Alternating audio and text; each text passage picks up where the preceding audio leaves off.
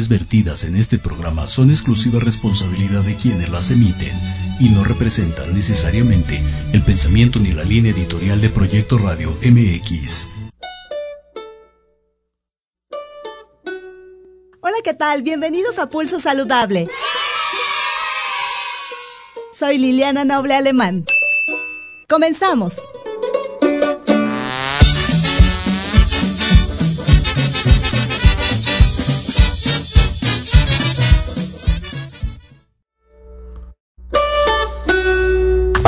Bienvenidos a Pulso Saludable. Pulso Saludable, cuidando tu estilo y forma de vida. Un programa diseñado especialmente para ti que te ocupas de tu salud. Conduce Liliana Noble.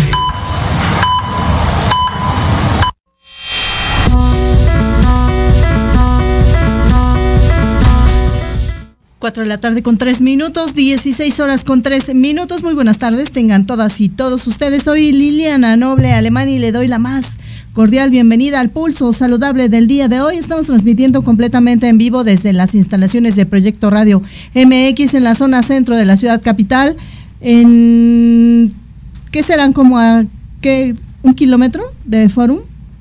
Buenavista, kilómetro y medio más o menos más o menos para, me han preguntado mucha gente que exactamente dónde, más o menos como a kilómetro, kilómetro y medio de Forum Buenavista sobre insurgentes que está Forum Buenavista.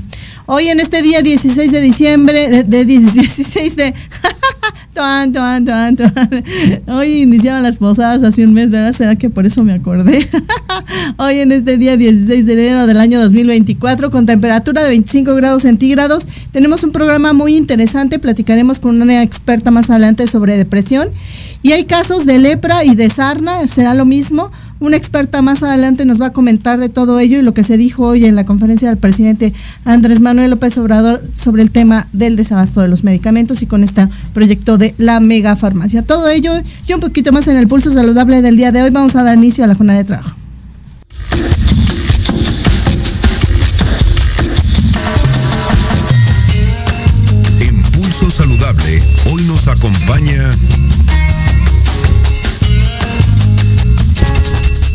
4 de la tarde con 4 minutos de este día 16 de enero del año 2024, la temperatura 25 grados centígrados y a la distancia le agradezco enormemente a la doctora Marcela Saef Lima. Ella es eh, egresada de la Escuela de Medicina de la Universidad La Salle con mención honorífica. Además, cursó la especialidad en dermatología en el Hospital General Dr. Manuel Gea González en la zona sur de la capital y la subespecialidad de dermatopatología en la Universidad de Harvard, eh, allá en Boston, en Massachusetts. También en su área laboral se desarrolla como especialista tipo A en el Departamento de Patología del Instituto Nacional de Ciencias Médicas y Nutrición Salvador Subirán y como médico especialista en el Hospital Ángeles de las Lomas y en el Centro Médico ABC de Santa Fe. Y vamos a platicar con ella en los próximos minutos sobre la Sarna, eh, la Secretaría de Salud del gobierno eh, oaxaqueño, allá en Oaxaca, dijo que hay casos de sarna en México, pero también mucha gente dice que también hay lepra. Serán eh, importados, es decir, estos casos vendrán con los migrantes, serán autóctonos, autóctonos es decir, surgieron aquí en, la, en el país. De ello vamos a platicar. Doctora Marcela, como siempre, un placer. Gracias por estar con nosotros en Pulso Saludable. Buenas tardes buenas tardes Liliana, un gusto estar aquí contigo y muchísimas gracias por el espacio. Aquí andamos. Al contrario, doctor, usted una experta eh, eh, en estos temas. ¿Y qué le parece si nos cuenta la definición de cada una de estas dos enfermedades? Si es lo mismo o si se diferencia cada una de ellas, sarna y lepra. Eh, son dos entidades muy diferentes, eh, ambas sí son infecciosas. Una es eh, una infección por un ectoparásito que se llama Sarcoptes scabei y ese es el que provoca la sarna. Y la lepra está provocada por una micobacteria, Mycobacterium lepre, y entonces son dos entidades muy diferentes que tendrían en común las dos enfermedades, pues que el contagio por persona a persona es eh, la vía. La diferencia es que la sarna es muy contagiosa, prácticamente eh, se contagian eh, si duermen juntas dos personas que una de ellas tenga sarna y la lepra toma mucho tiempo para el contagio. Así es que aunque ambas son contagiosas, el vector es diferente, o sea, el, el, agente es diferente, aunque el vector pudiéramos pensar que sí son de persona a persona. En el caso de la sarna también se puede contagiar por fomites, que esto es una prenda o un utensilio que haya utilizado la persona infectada y que pudiera eh, causar la infección, aunque es el menor de los casos. Así es que dos entidades diferentes, ambas se ven en el sur de la República Mexicana, sí, eh, aunque lepra es mucho más frecuente en el centro, hacia Guanajuato, por ejemplo, y sí, eh, la sarna se ve mucho más en el área de Yucatán y a Chiapas, por ejemplo. Pues bueno, pero ahí tenemos cerquita a Oaxaca. Claro. Doctora, ¿y cómo es que eh, estos, estos personas se, se contagiaron? ¿Se, se sabe eh, qué es lo más habitual? Ya nos explica usted qué es de, de persona a persona, pero eh, eh, ¿siempre ha existido la sarna y la lepra en el país? ¿O recién con estos movimientos tan grandes migratorios es que se establecen estas dos enfermedades acá, en México? No, la sarna existe desde siempre, lo mismo que la lepra, y ambas, de hecho, han tenido una reducción en la en el grado de contagio. Por ejemplo, en el año 2000 lo que teníamos eran 87.155 casos y para el 2009 59.542. O sea, sarna va en descenso, lo mismo que la lepra. La lepra en los últimos años ha también venido reduciendo la incidencia de los casos de lepra y no hay esta urgencia epidemiológica en ninguno de los dos, aunque Claro, eh, la lepra se recomienda que se reporte a la Secretaría de Salud, dado que el manejo pues es controlado. Claro. ¿Y cómo puede una persona identificar o cómo pudiera darse cuenta que su tal vez su hermano, su amigo, su mamá, alguien que conozca pudiera tener alguna de estas dos eh, eh, infecciones y vulnerarlo al contagio? Bueno, en el caso de la sarna o Sarcoptes scabei, es predominantemente se ve en las extremidades, entre los dedos, por ejemplo, en la región axilar, periumbilical. También se puede ver en la cabeza y eh, lo que se observa son pápulas, algunas vesículas. Pápula es una elevación circunscrita de la piel de color eh, usualmente eritematoso y uh, eritematoso quiere decir rojo o rosado. Y las vesículas es esta elevación que tiene contenido acuoso. Entonces, pápulas, vesículas. Y eh, por ahí le, le pasé, eh, Liana, una fotografía de las lesiones en la mano. Entonces, esas son las características. Y pueden hacer otra cosa que se llaman los túneles y entonces son lesiones como lineales y por ahí va pasando el parásito. En esa microfotografía que vemos de la histología, que eso es la dermatopatología, vemos al ácaro, el actoparásito, en la porción superficial, en, la, lo que conocemos como la epidermis. Nunca penetra a la dermis, siempre es superficial y va eh, pues generando estos túneles por los que va dejando los huevecillos Inclusive ahí hay una fotografía en la porción media inferior y que parece como una colita y esa es la cola de cochino, que es un signo de que ahí hubo huevos. Entonces, podemos identificar al parásito o podemos identificar signos que reflejen que ahí hubo y depositó los huevos la, la hembra o en su defecto podemos ver las heces también o los que le llaman. Entonces son las tres formas que podemos identificarlo y usualmente esto genera una respuesta inflamatoria muy importante y la respuesta inflamatoria lo hace por tres sustancias que libera el ácaro, que es el glutatión N-transferasa, la paramiosina y la catepsina L.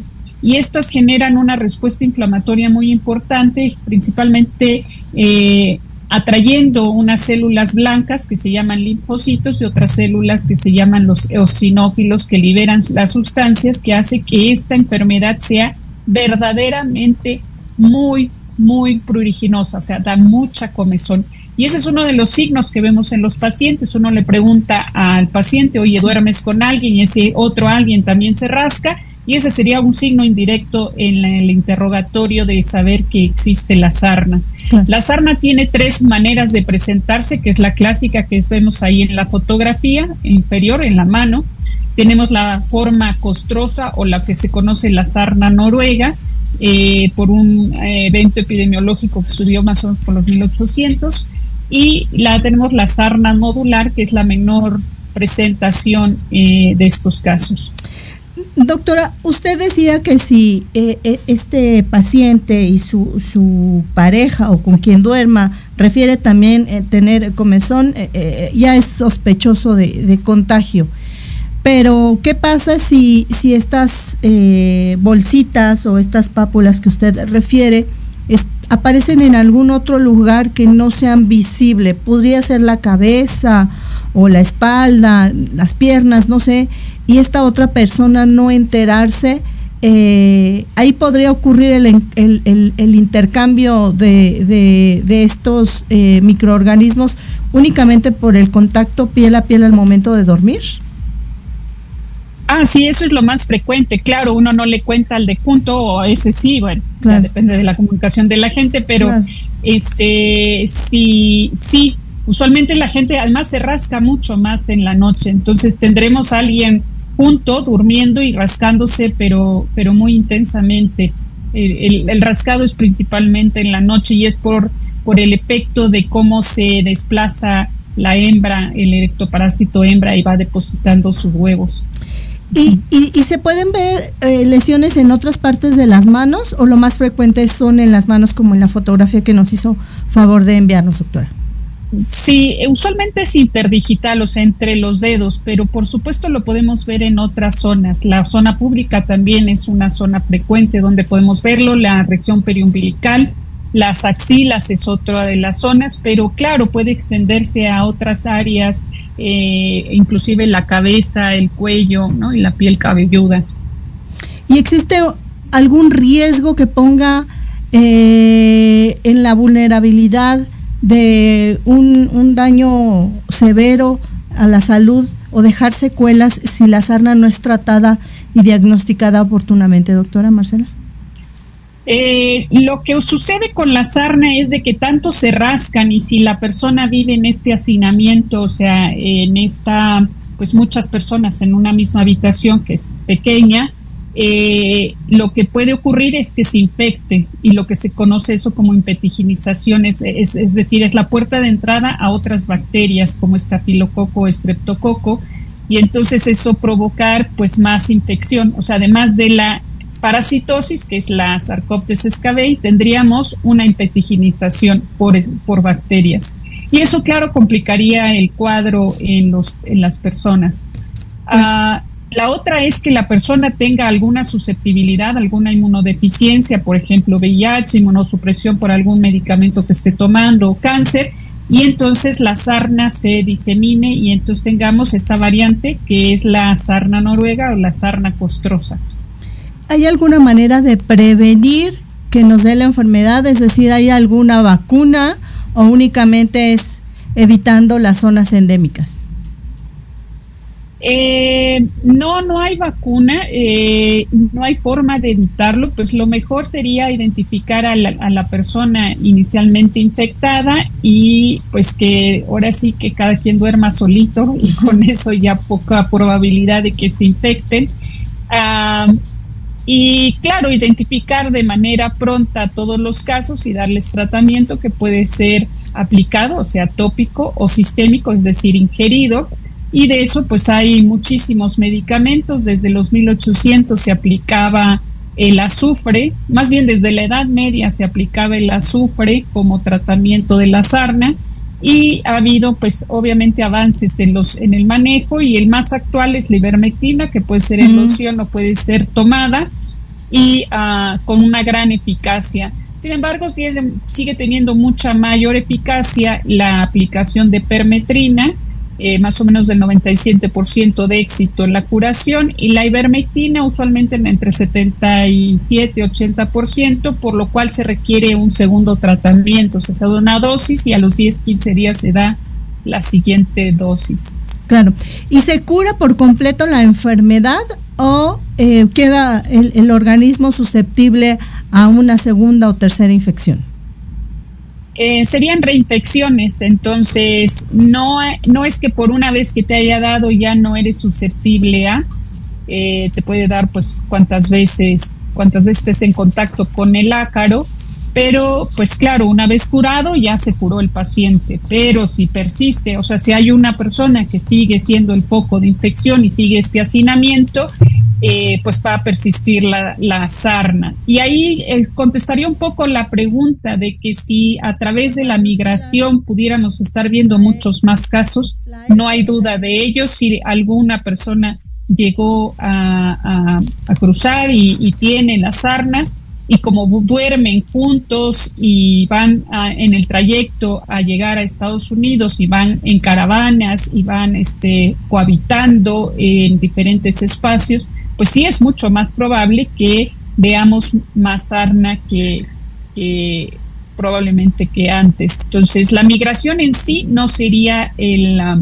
la, causa, pero si viniera alguien infectado y dado las circunstancias, el cómo duermen, pues sí estaríamos ante la la evidencia de un incremento en los casos de, sarna y habría ahí que enviar, pues, hacer campañas de detección temprana, dar manejo. El manejo no es demasiado caro, o sea, puede ser desde lo más barato hasta lo más caro que es la ivermectina y tampoco es tan cara.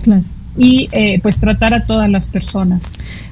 Doctora, este, este tema de la, de la sarna en el país, eh, ya nos explica usted que no necesariamente se ha, incrementado por el tráfico de, los migrantes. ¿Tiene alguna predilección por la edad, por el género?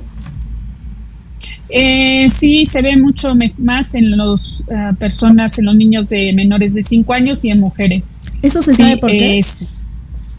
Eh, la, incidencia más o menos es que eh, mujeres hay más como el 57% de los casos y bueno, y en menores de 5 años. No, no reconozco yo que haya un factor ah, hormonal que lo favorezca no se describe muy bien por qué es la, razón de más mujeres, al menos yo no la he leído. Claro, y, al igual que, que, con otras enfermedades, siempre existe este tema de, de, un, de un parásito, de un, eh, eh, eh, un mosco, etcétera. ¿Hay alguna relación aquí directa de este tipo de, de vectores con el ser humano? No, en este caso eh, eh, no hay un vector, o sea, no necesitamos de un, una mosca o un mosco para que se transmita la, la escabiasis, esto es de persona a persona. Entonces, el reservorio sigue siendo el humano y el transmisor, pues, es también el humano. Claro.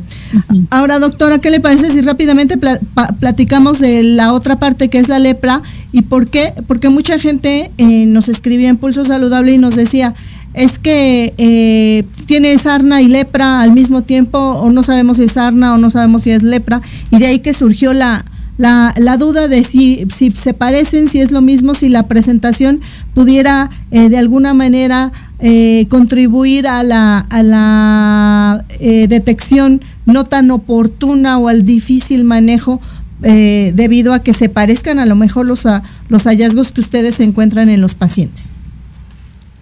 No, no hay manera que se confunda la lepra, aunque la lepra tiene una cantidad de manifestaciones, pues desde el polo que es el polo lepromatoso, esto quiere decir personas que tienen una gran cantidad de microorganismos con una respuesta eh, hacia el microorganismo pobre y entonces esos son la lepra lepromatosa, la clásica cara de facies leonina que hace muchos nódulos, estos son elevaciones mayores a 5 milímetros y que usualmente tiene una respuesta granulomatosa muy intensa donde cada o sea, granulomatoso quiere decir son las células que se tratan de comer al microorganismo, que son los macrófagos, y están llenos de este eh, microorganismo. Y cuando los vemos así a la histología, pues eso se llaman globias. Entonces, esto quiere decir, en un espectro tenemos aquellas personas que no pueden defenderse de la infección y que tienen una gran cantidad de microorganismos. Tenemos los grados intermedios y dimorfos y luego tenemos el grado eh, tuberculoide, que es aquel que puede defenderse de la infección y lo que más provoca es eh, cambios en la sensibilidad. Quiere decir, hay muy poquitos microorganismos y como mucha mayor afección de la respuesta granulomatosa a estos y alrededor usualmente de los haces nerviosos. Por eso se conoce la lepra que tiene esta característica de disestesias, quiere decir la sensibilidad se encuentra alterada y por eso eh, desde la Biblia, ¿no? Se, se, refiere y se dibuja a los pacientes con lepras como estas personas que pierden extremidades porque pierden la sensibilidad. Claro, y, recordará, doctora, que parece que cada año platicamos de este tema de la lepra, justamente me gusta un poco abordarlo en, en tiempos de, de, Semana Santa, porque se hace esta relación, ¿no? Que nos, nos habían explicado y usted nos ha ayudado cada año a darnos cuenta de que también en, en la parte de la historia no es tan concreta como como suele ser, y, no, y, siempre se dibujó, o se sigue dibujando en las películas que las personas se les caen así, ¿no? A pedazos la piel y uno, en, uno en, eh, eh, se, pone a pensar, pero ¿cómo puede seguir caminando si le falta media cara y, estar tan tranquilo como si nada, ¿no? Y el miedo al contagio, y la realidad es que usted hoy una vez más nos dice que no es así, pero sí es sumamente contagiosa. Sí, sí es contagiosa, pero toma muchísimo tiempo de que una persona se contagie o contagie a otra. Y lo otro es que también interviene aquí sí mucho la respuesta inmune que tenga cada persona. Entonces, ah, no necesariamente todos cursan por la misma manifestación de esta lepra lepromatosa. Ah, la mayoría están como en el eh, en, los grados intermedios o dimorfos, que a veces nada más son unas placas rojitas. Eh, los sitios donde más lepra se ve, además de Guanajuato, es Monterrey, porque comen armadillos, que es otra manera de infectarse de la lepra, y esa no hay que olvidarla, son los armadillos de nueve bandas, esos ahí es el reservorio, porque la lepra es muy difícil de cultivar y solamente se cultiva en esos, en esos organismos, así es que Además, no nada más hablan de los, de los armadillos, creo que hay otros agentes ahora, he olvidado cuáles son los otros, pero, pero es otra manera de transmisión de la lepra. Entonces, si pone a comparar la lepra contra la sarna, pues no, la sarna es mucho más contagiosa que la lepra. La lepra es de mucho más largo evolución y más difícil manejo porque requiere de menos tres medicamentos y la sarna, pues a veces con una sola loción, con un frotamiento de 30 minutos y luego enjuagar la piel, es más que suficiente, ¿no? Como por ejemplo con la con la permetrina. Claro. Y, y en el caso de la lepra, doctora, ¿es una enfermedad que también tiene cura o, o a qué se refiere con este difícil tratamiento? No, sí tiene cura, pero se tarda muchísimo tiempo en la curación y hay que tener al paciente en seguimiento. Inicialmente se dan tres medicamentos y, eh, y dependiendo de la cantidad de micobacterias que tenga, pues se va eh, cambiando el manejo. Entonces, y hay maneras de determinar esto, se exprime, por ejemplo, la oreja y de ahí se puede sacar la cantidad de, de, micobacterias y verlas al microscopio, o puede tomarse, obviamente es indispensable la toma de la biopsia, para también ahí identificar qué, qué cantidad de, microorganismos tenemos en la, piel, si es esta variante lepromatosa, que hacemos la correlación clínico-patológica, además de los aspectos de esta facies leonina que había mencionado y los nódulos, Ah, o tenemos estas placas que son hipopigmentadas y que ah, inclusive también tiene un aspecto que, porque el sudor también se afecta, entonces puede dar un aspecto eh, medio ah, grisáceo también a la piel. Y, pero las placas hipopigmentadas, por ejemplo, son muy frecuentes. Eh, allá en República Dominicana, de ellos tienen una, una campaña extraordinaria que van a buscar a los pacientes. Es una isla pequeña, obviamente, pero el JUBAR, que es el Centro Dermatológico de República Dominicana, ahí en Santo Domingo, pues tiene una gran capacidad de detección y a todos los pacientes que tienen manchas blancas, los toman, les toman foto, le toman biopsia, les aplican la lepromina, que es una intradermoreacción para ver si reacciona a la micobacteria y, uh, y los tienen muy bien seguidos y controlados. Finalmente, doctora, ¿estas dos enfermedades pueden poner en riesgo la vida de los pacientes? Uh, no, inclusive Inclusive la lepra, digo, la sarna costrosa que se llama la sarna noruega en pacientes VIH, difícilmente los, o sea, se moriría el paciente por sarna, a no ser de que además de la sarna se coinfectara, por ejemplo, con una, con una bacteria y, esto nos diera una complicación, que se ulcerara y luego diera una fascitis necrosante. O sea, estamos hablando de una secuela por, por otro microorganismo, más no inherente a la, a la, a la, al ectoparásito, a la Sarcoptes escabei. Y en el caso de la lepra, tampoco es una, es una causa, es una causa de muerte, a no ser de que nuevamente se mutile el paciente y a través de esa mutilación pues vengan consecuencias de ello. Claro, muy bien. Doctora, ¿cuál sería su mensaje final en esta tarde en Pulso Saludable? Bueno, la, la, la recomendación siempre va a ser use protector solar antes de salir a la exposición al sol y aplicarlo cada cuatro horas, al menos eh, factor de protección 50.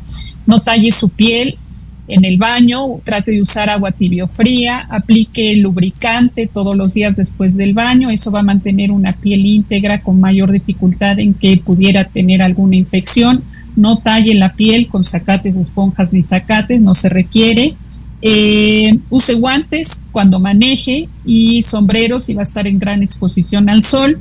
Si detecta cualquier lesión en la piel, el dermatólogo, la dermatología es la especialidad que se encarga no nada más de tratar a la piel, sino también el pelo, la boca, no los dientes, pero la mucosa de la boca y las uñas. Es muy importante. Ese es un mensaje que sí he querido transmitir. Las uñas no la tratan los podólogos, de hecho los podólogos no nos complican todo el manejo de las uñas, dejan, no detectan tempranamente melanoma, y, eh, hacen que las uñas se entierren y traumatizan al aparato unguial porque es un gran aparato, no nada más es la que nosotros nos pintamos ¿no? o, decoramos, sino es un aparato completo que implica zonas de crecimiento, eh, zonas en que se para el crecimiento, y pues cualquier daño al aparato unguial, pues eso sí daña a la última falange y el funcionamiento prácticamente de los de la última falange de los dedos. Y el último mensaje, pues sería eh, coma frutas y verduras. Ahí vienen todos los minerales y las vitaminas que requiere la piel en especial.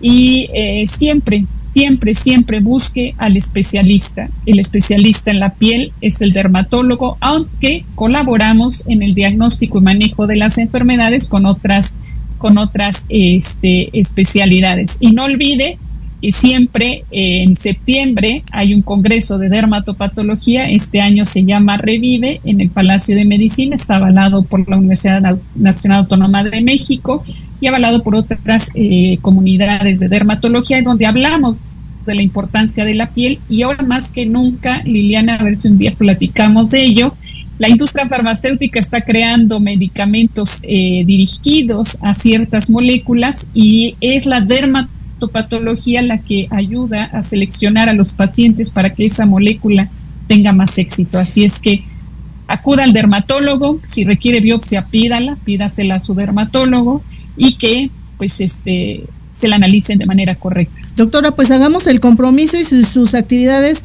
se lo permiten, una vez cada mes platiquemos de diversos temas, hay tanto que platicar y, y, de entrada me gustaría mucho este tema de las uñas. Yo en lo particular me crecen muy rápido, pero me las corto, no me las pinto, no me las pongo postizas, o sea, las uñas de fantasía y yo no somos amigas.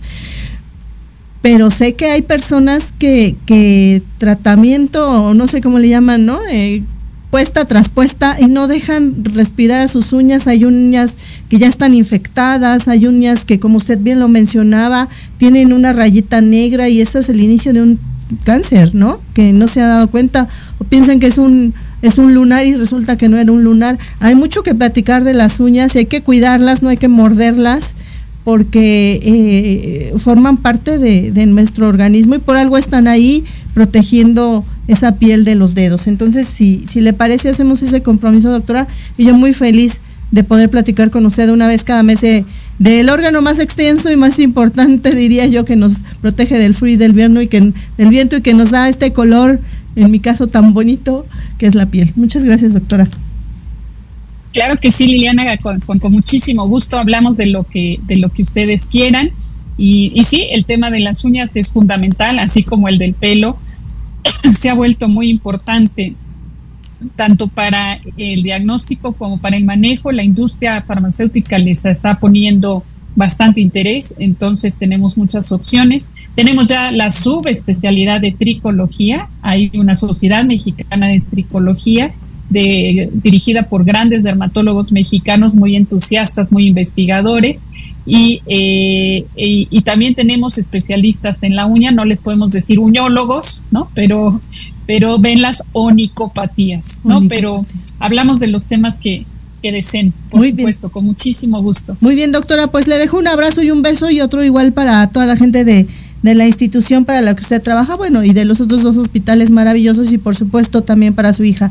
Cuídese mucho, doctora, y nos vemos gracias. y nos hablamos pronto. Gracias. Gracias, buenas tardes. Gracias, Liliana, un abrazo. un, abrazo. Gracias. bye. Cuatro de la tarde con 33 minutos platicamos con la doctora Marcela Saeb Lima sobre este tema de la sarna, de la lepra. Eh, existen en México, no necesariamente han incrementado eh, los índices de, de, de detección no se han elevado por este proceso tan importante y tan complejo que estamos viviendo ciertos países, eh, México, porque es un país de paso para los migrantes, pero sí es importante hacer contención, evitar el contagio, ya lo dijo que estas dos enfermedades se transmiten de persona a persona, entonces si, si usted se encuentra en unas zonas endémicas, eventualmente revise su, su cuerpo, si tiene algún tipo de, de, ampulitas que no le habían salido o tiene de pronto mucha comezón, hágaselo saber al experto y por supuesto que sea el, el diseñado para este tipo de, de enfermedades que es el dermatólogo para que le dé solución al problema y le ponga nombre y apellido a la enfermedad y de ahí partan para un tratamiento oportuno.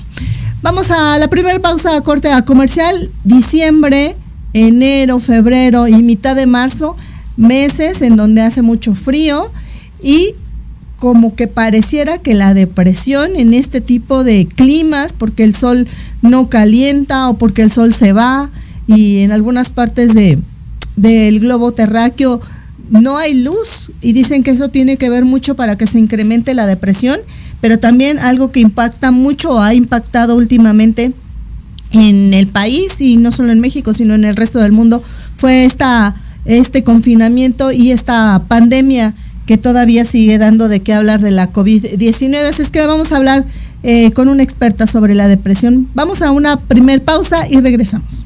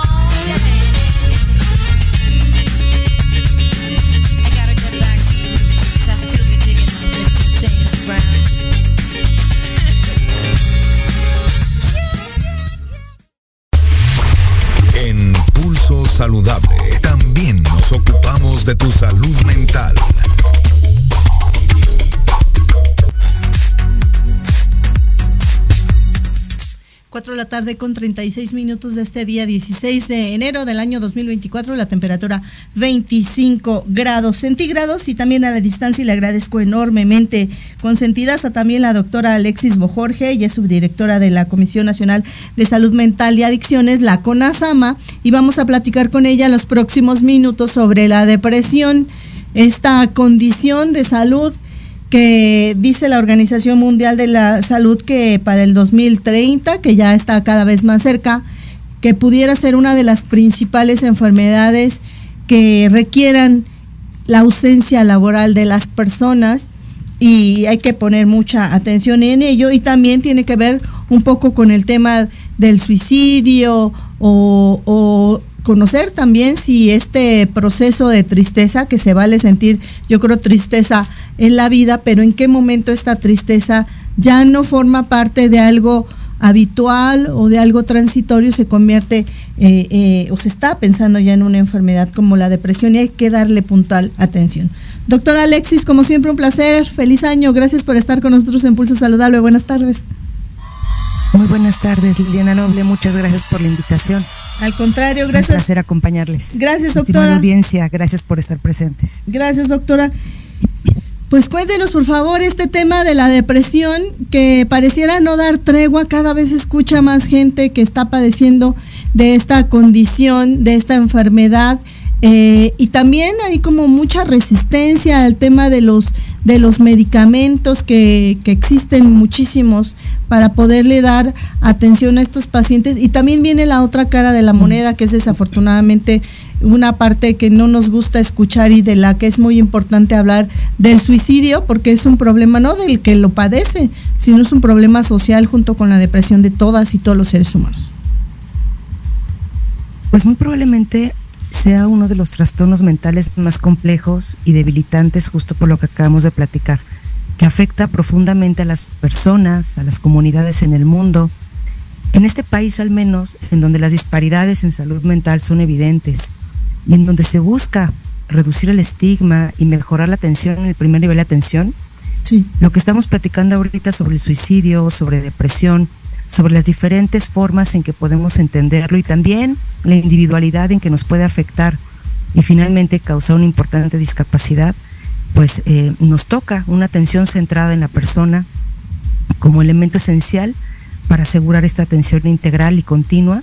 Y también importante, ¿no? Desvincular eh, el tema de suicidio con depresión, porque no necesariamente una persona que intenta eh, quitarse la vida eh, puede tener depresión. ¿no? Son elementos que es importante diferenciar, como de pronto, ¿no? Lo que platicábamos al inicio, tener un, momento de tristeza, de angustia, días difíciles, complejos, pero finalmente eh, pueden haber elementos eh, que, que, nos ayuden a poder subsanar esta, e, e, ese episodio, ese momento que, que no cuenta con elementos para hablar de, ya de, un trastorno depresivo. Doctora, ¿en qué momento esta tristeza, este desgane por lo que habitualmente nos gusta, eh, o estas ganas de, llorar o de no de sentir un poco de apatía, ¿en qué momento podría convertirse en una necesidad obligada de visitar a un experto en psiquiatría o en psicología?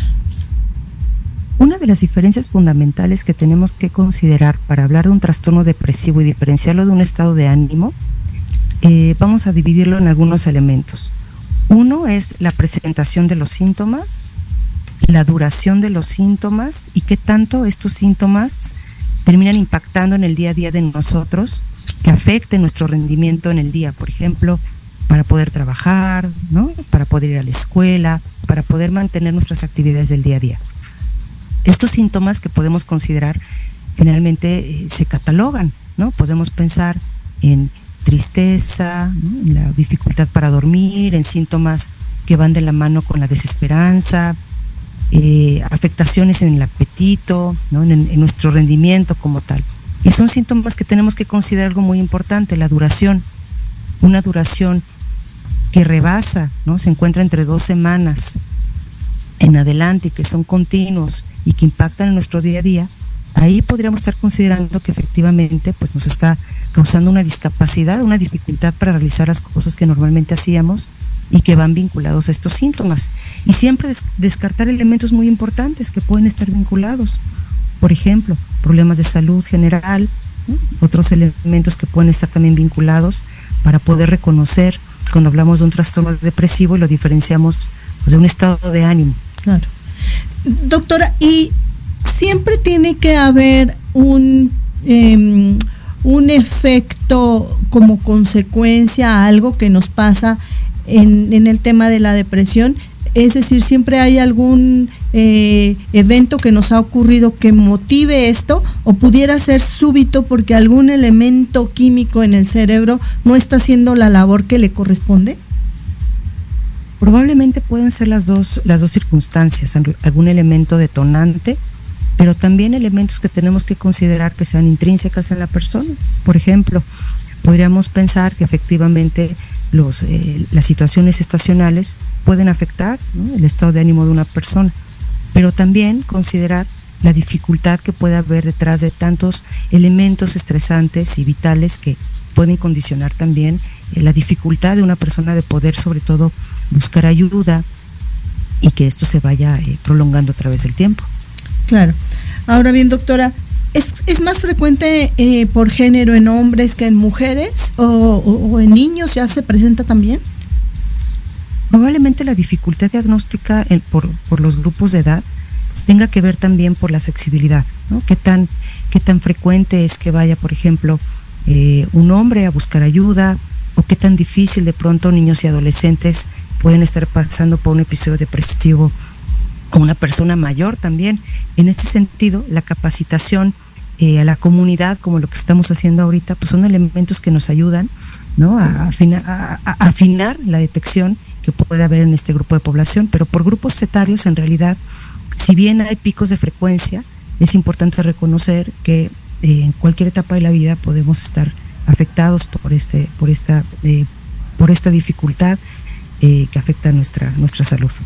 Dice Sandy Alman que dice buenas tardes, cuando uno nota que tiene algunos de los síntomas que están mencionando, ¿cómo se decide si hay que acudir al psicólogo o al psiquiatra? En cualquiera de los elementos es muy importante reconocer las funciones que podemos tener como profesionales de salud. No en todas las unidades de salud va a haber eh, psiquiatría, pero también podemos reconocer que, por ejemplo, el apoyo por psicología es fundamental. Psicología tiene elementos muy importantes para no solamente hacer prevención, sino también promociona la salud, reconocer, detectar y en más de un elemento contar con, con estrategias que nos ayuden a, poder brindar un afrontamiento benéfico para la persona que está teniendo dificultad en salud. Entonces, entre psicología, trabajo social, médicos de primer contacto que cada vez están más capacitados en nuestro país, enfermería también, son elementos que, que pues vamos en conjunto, no superando eh, todas las brechas de salud que impactan en que haya eh, pues una, una falla en el reconocimiento de una depresión. Claro. ¿Y qué hacer ante un diagnóstico de depresión?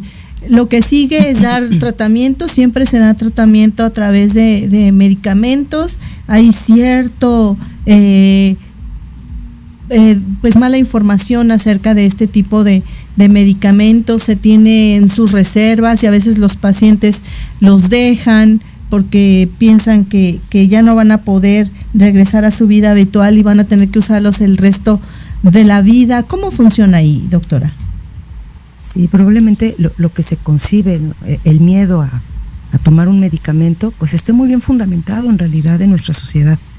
De repente, efectivamente, si no detectamos bien el episodio depresivo, porque además algo que no platicamos al inicio es que la depresión la vamos a reconocer también por episodios podemos tener, eh, contar con un episodio leve, un episodio moderado, un episodio grave, en donde un episodio leve no necesariamente no requiere medicamentos como tal. Un episodio moderado puede haber una intervención farmacológica y por supuesto sí en una depresión eh, pues grave. Ahora, entre estas tres diferencias siempre se va a fortalecer las estrategias de autocuidado, las estrategias no farmacológicas Y cuando se piensa en un tratamiento farmacológico, yo creo que lo más importante es resolver las dudas que hay en alrededor. Porque si bien los medicamentos de hoy en día no causan adicción, no causan dependencia, pero tal vez este, a, nuestro equipo de profesionales de salud les da flojera decir el nombre, porque finalmente son inhibidores de recaptura de serotonina. En otras palabras, favorecen la captura de una sustancia que nos provee bienestar fisiológico, sumado a todos los cambios que tenemos que hacer. Ojalá y, fuera tan fácil pensar que un medicamento va a cubrir con todas las necesidades que necesitamos para la salud. En realidad es un eslabón. Es como hablar de diabetes o hipertensión. Un medicamento va a sumar a todas las estrategias de autocuidado que hay que hacer, como el peso, la higiene, o sea, la, higiene de alimentos, de dieta, de, de, hacer ejercicio, el cuidado personal que va a sumar un tratamiento farmacológico. También es importante reconocer para este desafío del medicamento, reconocer la dosis, el tiempo que se va a tomar, ¿no? No son medicamentos para toda la vida, son medicamentos que cubren una función en un tiempo determinado. Claro. Doctora, ¿y qué tan importante es el factor hereditario? Hay eh, familias en donde se conozca que varios de los integrantes padezcan de depresión. Ahí tiene que ver un poco este factor herencia o no siempre es preponderante. Probablemente el factor herencia como un elemento que se sume a una depresión sea algo que siempre tengamos que reconocer como cualquier padecimiento eh, metabólico. Pero no es el único. Tenemos que recordar que pueden haber elementos más bien que hayan estado alrededor de un familiar con depresión y que efectivamente hayan impactado en la otra persona y estemos hablando ¿no?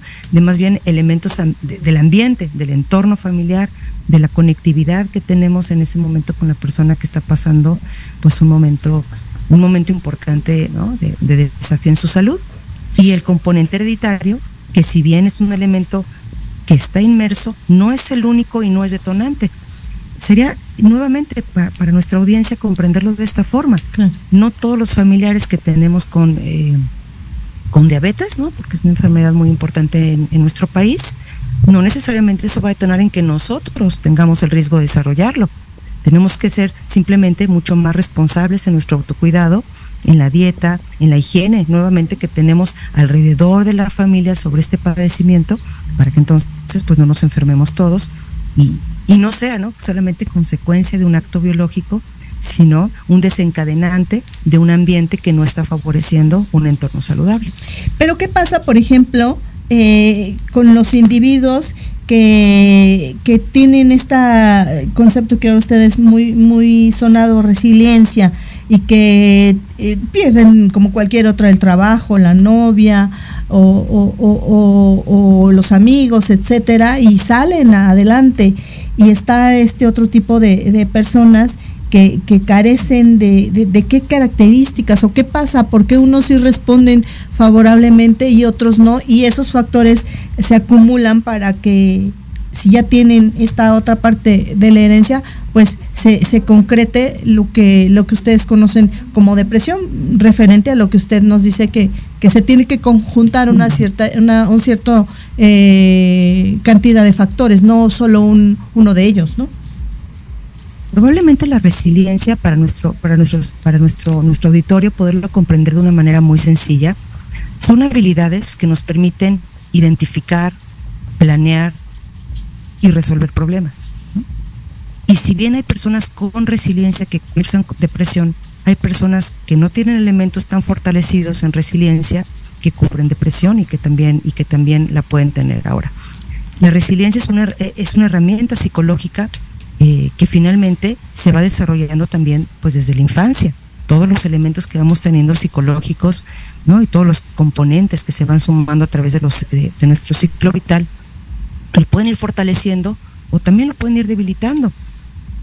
Pero es importante reconocer que en cualquier momento ¿no? podemos apoyarnos de un profesional de salud que nos permita hacer énfasis en qué elementos de nuestra resiliencia podemos fortalecer con qué elementos finalmente también pues necesitamos, ¿no? De, alguna manera tomar otras estrategias, porque la resiliencia es un elemento, pero nuevamente es un elemento centrado en la persona y no necesariamente la resiliencia va a ser un elemento que nos libere ¿no? de la posibilidad de tener un episodio depresivo, sino más bien tal vez cómo, cómo se afronta una depresión. Tal vez alguien con una resiliencia más frágil pues tenga más dificultad ¿no? de pedir apoyo, de pedir ayuda, de sentir que puede solo, de sentir que de alguna manera va a salir adelante y esto simplemente empeora como cualquier otra enfermedad y alguien con mayores elementos de resiliencia sea capaz de decir, algo no está bien, no me estoy sintiendo bien, no tengo redes de apoyo, pero necesito buscar ayuda y se acercan, ¿no? Por ejemplo, con, con profesores o se acercan este, a algún sector de salud y, buscan ayuda de manera, de manera individual. Entonces, la resiliencia es una estrategia, es un apoyo que finalmente también eh, podemos fortalecer con, nuestro equipo en psicología. Doctora, eh, y ahora con esta creación de la Comisión Nacional de Salud Mental y Adicciones, ¿cómo es que en México se, se atiende este tipo de padecimientos? Usted bien lo mencionaba en respuesta a, una de, de nuestras seguidoras que no necesariamente tendría que existir un psiquiatra en esa unidad o en ese lugar para poderle dar atención puntual a esta persona. Ahora, ¿cómo atienden este tipo de enfermedades en nuestro país? La atención primaria a la salud tendríamos que considerarla desde muchos elementos y que involucre la salud mental. Entonces, en la transformación de salud mental en México, que nos ha exigido un compromiso conjunto con el primer nivel, segundo nivel y tercer nivel. Y para nuestra audiencia esto significa desde, uno, desde un centro comunitario hasta un hospital o un hospital de especialidades, pues superar los estigmas, la implementación de políticas de salud intersectoriales en, este, en, esta, en esta trayectoria de atención, nos permite justamente cruzar estos desafíos en diferentes etapas de la vida. Recordemos que eh, la depresión, un trastorno depresivo, tiene, tiene grados. Puede ser un leve, un moderado, un grave, que no se atienden de la misma manera y no requieren la misma estrategia en muchos de los sentidos, pero sí requieren algo en común, y es la identificación, la prevención y el acompañamiento clínico. Entonces, en este sentido, la Comisión Nacional lo que busca, lo que busca hacer es un fortalecimiento muy importante a nivel del primer nivel de atención para que las personas que acudan eh, puedan ser eh, identificados, atendidos y en un momento determinado canalizados si es que así lo requieren. ¿Se conoce la estadística de la incidencia y la prevalencia del país? Eh, en Salud publicó algo, ¿no? En el 2022, si no recuerdo, si mal no recuerdo. Hay, hay unas cifras muy importantes que siempre tenemos que estar reconociendo y que estas finalmente nos van, van siendo un termómetro, ¿no? En, cómo se va comportando la identificación. De pronto, eh, para nuestra audiencia podría ser que los números van aumentando y efectivamente el registro que tenemos del 2021 oscila alrededor del 20% de la población. Y más que ser alarmante para nosotros como sector salud, nos impacta de una manera importante porque hay un mayor reconocimiento, más que un mayor número de personas con depresión.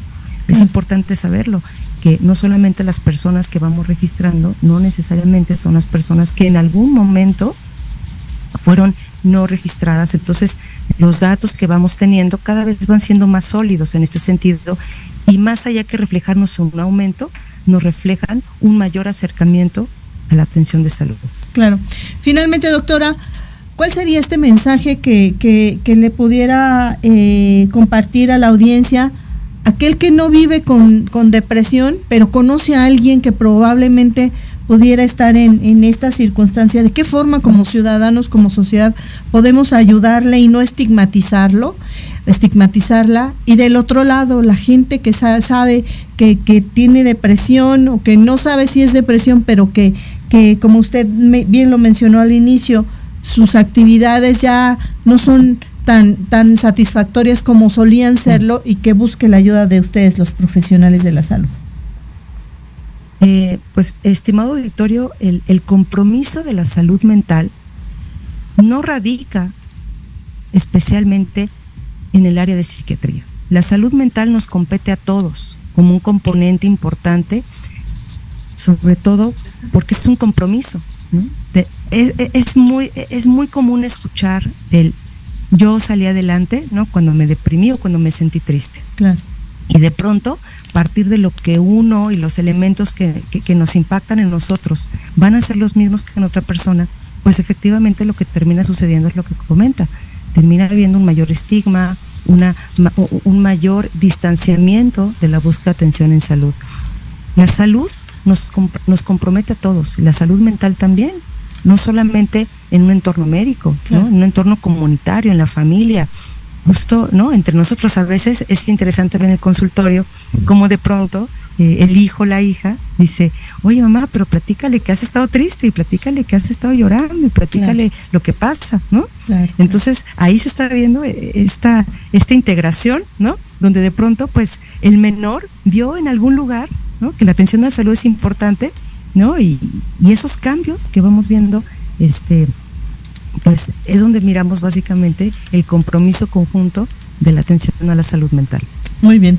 Doctora, pues un placer, como siempre, escucharla, aprenderle tanto y excelente la labor que están haciendo ustedes ahí en la, en la CONASAMA, sobre todo con estas detecciones oportunas y que, y que ya hay más espacios y que no necesariamente tienen que acudir a un centro eh, de, de, salud mental en donde también de pronto estaba muy estigmatizado y esto rompe con ese estigma por fortuna y a lo mejor la gente ya tiene más intención y, menos temor de, acudir a una consulta para la revisión de la salud mental.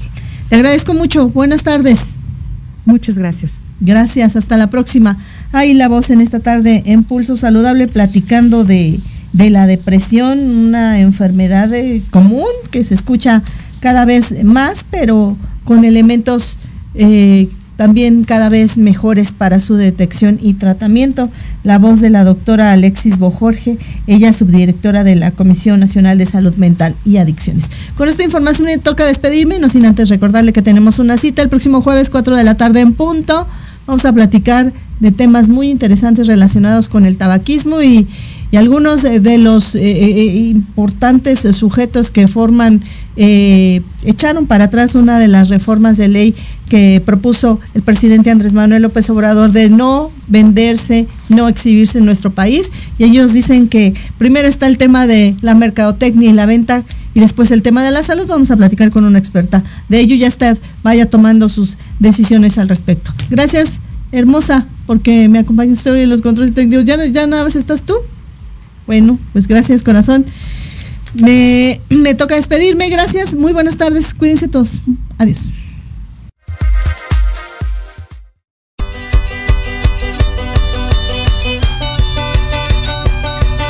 Nos escuchamos la próxima semana. Entre tanto, síguenos en nuestras redes sociales, en YouTube y Facebook. Aparecemos como Pulso Saludable. Y comparten nuestro programa del día de hoy. Hasta la próxima.